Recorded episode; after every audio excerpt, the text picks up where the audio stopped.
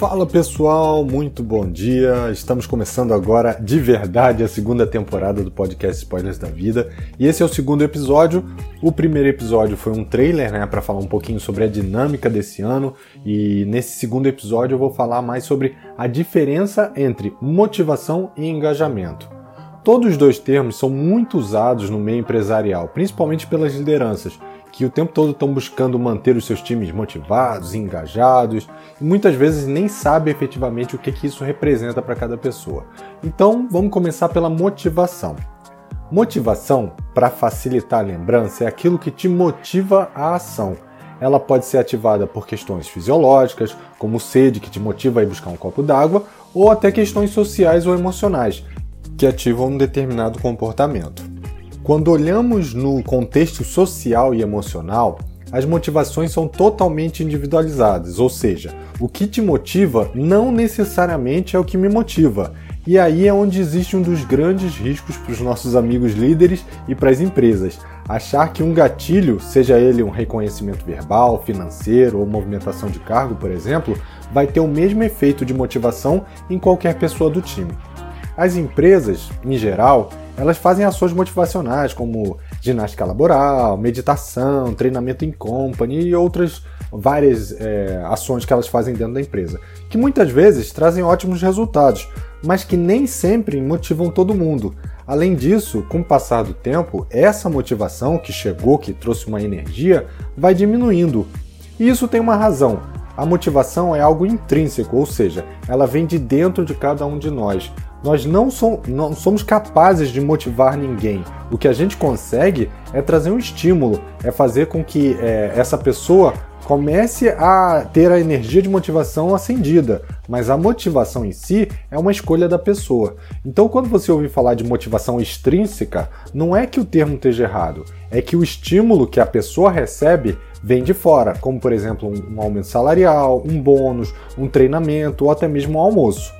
E quando a gente ouve falar de motivação intrínseca, aí é uma coisa mais pessoal, por exemplo, um propósito que essa pessoa tenha. Um exemplo é esse podcast. É, é, Para mim é uma motivação intrínseca. Por quê? Porque é o meu desejo de passar o conhecimento para outras pessoas. Não tem nenhum fator externo que me faça gerar esse podcast, é uma coisa minha. Agora, olha como o mesmo estímulo pode ter resultados diferentes. Você quer motivar o time e chamou todo mundo para almoçar, foi todo mundo para uma churrascaria, vamos dizer aqui o Fogo de Chão, quem não conhece é uma churrascaria bem renomada, mas e dentro desse time tinham duas pessoas veganas. E aí, você acha que para essas pessoas esse estímulo vai ter o mesmo efeito que para os demais? Claro que não, né? A motivação ela não se generaliza, ela se individualiza. É, e o legal é que ela muda a cada momento da nossa vida. Então hoje o meu gatilho pode ser dinheiro, pode ser salário, pode ser um bônus, e amanhã ele pode ser liberdade, flexibilidade, como por exemplo trabalhar de home office. No fundo, os motivos da ação acabam trazendo necessidades, pensamentos ou emoções que trazem por consequência é, mudanças fisiológicas, ativações cerebrais e a mudança do comportamento que efetivamente nos leva à ação. E existem diversas teorias para explicar motivação. Teoria da unidade, do instinto, da felicidade, do propósito. E a que eu mais gosto e acho que faz mais sentido para mim é a teoria da pirâmide de Maslow, das necessidades humanas. Né? Maslow foi um importante psicólogo americano, eu acho que eu já falei em alguns episódios anteriores, ele trouxe uma proposta de hierarquia das necessidades humanas. Segundo essa, essa teoria de Maslow, nós temos uma hierarquia de necessidades que influenciam diretamente a nossa motivação. Conforme a gente vai cumprindo as necessidades mais básicas, ou seja, da base dessa pirâmide, a gente passa para o próximo nível. Então são cinco níveis. O primeiro nível, que é a base da pirâmide, são as necessidades fisiológicas, é, como comer, beber, dormir, respirar e sexo. São exemplos de itens que estão nessa base da pirâmide. Ela é tipo o marco zero da motivação. A nossa motivação é basicamente a sobrevivência e perpetuar a espécie. O segundo nível é a segurança, é onde nós temos a saúde, o bem-estar, a segurança financeira, da propriedade, do trabalho. Aqui, a sua motivação é voltada a ter um bom emprego, ter estabilidade, prover um plano de saúde para você, para sua família, proteger as pessoas que você ama. E juntando esse nível do fisiológico e da segurança, nós temos o que ele chamou de necessidades básicas do ser humano. O cumprimento dessas necessidades, em geral, ele não nos motiva, ele não gera aquela energia, aquela motivação, mas a falta de qualquer um desses itens faz exatamente o efeito contrário, ele desmotiva. Então, se eu não consigo comer, eu fico desmotivado. Se eu durmo mal, eu fico desmotivado. Se eu não tenho estabilidade financeira ou de emprego, eu fico desmotivado. E isso é muito importante, por isso são conhecidos como necessidades básicas. Depois nós temos o nível de necessidades sociais ou de amor e relacionamento, como ter amigos, construir uma família, fazer parte de grupos e comunidades, igrejas, organizações religiosas, enfim, crossfit. Aqui nós estamos entrando nos grandes fatores motivacionais do ser humano, né? Entre eles, sentir-se parte de algo maior, de uma comunidade, de uma família, de um grupo, que está intimamente ligado ao próximo nível da pirâmide, que é a autoestima a necessidade é, de autoestima, de apreço, de respeito, de confiança e de conquista. É, nesse nível, as pessoas buscam sentir-se valorizadas, seja no trabalho ou no relacionamento. Quanto mais elas ganham confiança através da aprovação da família, dos amigos, da comunidade que fazem parte, mais elas se automotivam. E por último, a gente tem o topo da pirâmide, né? onde estão as necessidades de autorrealização. Nessa camada, as pessoas buscam atingir o seu melhor desempenho através da criatividade, resolução de problemas, moralidade, educação, autodesenvolvimento. Nesse nível da pirâmide, a consciência é, sobre o que motiva essas pessoas faz com que elas consigam manter-se automotivadas durante grandes períodos, sempre buscando desafios e estímulos que façam elas se sentir realizadas.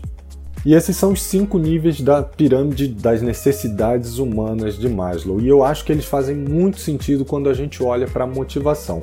Mas o que, que acontece efetivamente se você não está motivado? Bom, não estar motivado gera procrastinação, você vai deixando as coisas importantes para depois, até que elas se tornem urgentes. Aí traz todos aqueles problemas que a gente já conversou é, em outros episódios sobre ansiedade, insegurança, medo, irritabilidade, redução de produtividade. Isso se torna um ciclo vicioso, né? Porque tudo isso também diminui ainda mais a sua motivação. E como é que a gente pode trabalhar a motivação?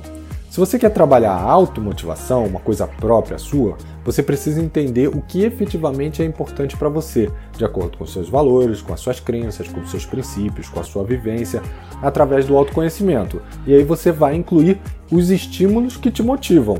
E aí existem diversas formas de você fazer isso. Você pode trabalhar de forma individual, com motivation cards, com mapa de empatia, tem diversas ferramentas para desenvolver isso. E se você é líder e quer trabalhar com a equipe, você também tem que trabalhar de forma individual, entender a necessidade de cada um, usando as mesmas ferramentas, mapa da empatia, motivation cards, dando feedback constante, criando planos de desenvolvimento para cada um de acordo com o que faz sentido para a carreira deles, investindo na qualidade de vida e bem-estar dessas pessoas, reconhecendo e celebrando as conquistas de cada um, reforçando nessas conquistas né, os comportamentos positivos e desafiando cada um deles dentro das competências que eles têm e desenvolvendo onde tiver oportunidade. Então, é, de forma bem é, resumida, motivação é algo que vem de dentro e que gera uma energia que te dá um impulso de agir, ok? Mas o que é engajamento então? Bom, se você acha que engajamento é um anglicismo, uma palavra que veio do inglês, do engage, você está enganado. Ela vem da palavra francesa engagé, é, eu não sei se eu pronunciei corretamente, mas que quer dizer contratar ou se envolver.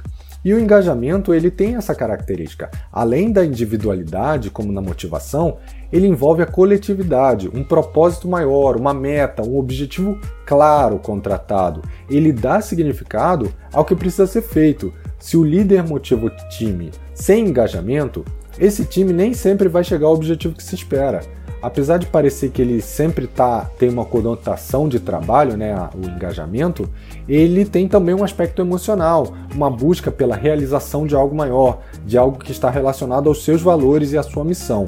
Quando a gente olha já no âmbito empresarial, pode estar relacionado aos valores, missão e propósito da empresa, do produto ou serviço, ou até mesmo do time. E você pode ter uma equipe é, altamente motivada, vestindo a camisa, mas que não está engajada. Ela pode adorar a empresa, adorar o trabalho e não está entregando um objetivo maior, principalmente porque ela pode nem estar tá ciente desse objetivo maior, o que é muito comum. Veja um exemplo de como a motivação e o engajamento podem estar separados. Uma empresa quer mudar é, a forma de trabalho dela, ela quer implantar agilidade, por exemplo. Ela treina o time, faz team building, faz café da manhã de kickoff do projeto, dá um bônus salarial para todo mundo que está participando, faz um final de semana com a família para tentar alcançar e motivar todo mundo de acordo com a característica do time. Então realmente está todo mundo energizado, está todo mundo preparado com aquele gás. Só que no início da semana seguinte, ela começa a implantar todas as práticas, metodologias e ferramentas que vão dar suporte a essa mudança. E com o passar do tempo, ela percebe que o time está produzindo menos, tem críticas, não faz o que deveria ser feito e parece não querer ou não acreditar na mudança. O que faltou aí foi engajamento. Não foi dada a visão de forma clara do objetivo que se busca com toda essa mudança. É, não foi dito de forma transparente o que, que a agilidade vai trazer para eles de benefício e onde eles estão enquadrados nesse objetivo maior. E sem saber o porquê, as pessoas simplesmente veem isso como se fosse algo sem valor. E ninguém quer gastar o tempo fazendo algo que elas não é, percebem valor, concorda? Então, é, eu vou até finalizar essa comparação usando uma metáfora aqui. Imagina que você tem um, um carrinho de fricção. Quanto mais você fricciona ele, mais longe ele vai mas depois de um tempo ele vai parar, né? A, a, aquela fricção vai diminuindo e ele vai parar e você vai precisar fix, friccionar novamente. Isso é a motivação. Ela te faz sair da inércia e ela precisa sempre ser renovada. Por outro lado, se você soltar o carrinho em qualquer direção, nada garante que ele vai chegar do outro lado, onde você gostaria que ele chegasse. Então, essa direção, essa mão que direciona o carrinho para a direção certa, essa mão é o engajamento para que ele efetivamente chegue aonde ele tem que chegar. Ele dá a visão do destino. E o engajamento, ele gera motivação e vice-versa. Então os dois são importantes, os dois andam juntos.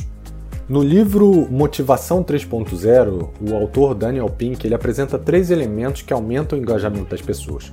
O primeiro é autonomia, o tempo você já tem, o que você precisa é enxergar a possibilidade de direcionar suas tarefas, suas metas, seu trabalho, a sua vida. E como líder, fazer o seu time entender que cada um tem a sua autonomia para trabalhar dentro das suas tarefas e que no final o resultado é, é, vai ser um só, ajuda bastante a engajar esse time. Afinal, eles vão passar a enxergar esse trabalho como algo que não é individualizado, mas como parte de algo maior. O segundo ponto é a excelência, e aqui entra a vontade e a busca em sempre fazer o melhor, entregar o melhor do que foi ontem, por exemplo, fazer a diferença para o seu time, fazer com que a equipe busque excelência na execução diária. E esse vai ser o desafio da, dali em diante. Afinal, é, ser líder é isso, é buscar todos os talentos, entender os talentos que tem dentro do time, que às vezes são ofuscados ou que às vezes são introspectivos, por exemplo, e colocar esses talentos em destaque em prol de todo mundo, em prol de um objetivo maior. E por último, o propósito, que tem tudo a ver com o anterior, que é tentar executar as tarefas sempre em prol de algo maior. E não se esqueça de passar isso para a equipe. Quando você estiver delegando uma tarefa, é, procure deixar claro qual é o propósito real daquela tarefa. Senão essa pessoa vai acabar achando que ela é só uma executora, que ela está fazendo uma coisa que ela nem sabe o porquê ela está fazendo. E você vai ver que isso vai ser perceptível, as pessoas vão começar a se sentir mais importantes, elas vão começar a entender que elas fazem parte de algo maior, de uma meta maior, de um objetivo maior. E qualquer um de nós trabalha melhor quando a gente tem uma visão clara de um propósito. E o engajamento, ele melhora a performance no trabalho, o crescimento pessoal, relacionamento interpessoal, otimiza o tempo, faz com que você seja melhor percebido. Aí a gente está falando de endomarketing, percepção da empresa em relação ao seu trabalho. E o que, que você pode fazer para melhorar o engajamento? E aí de forma individual ou empresarial?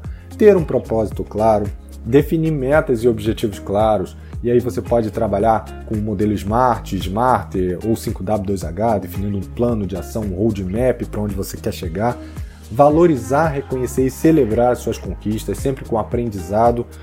Então, pessoal, para fechar, motivação é a energia e engajamento é o propósito, seja na vida pessoal ou profissional.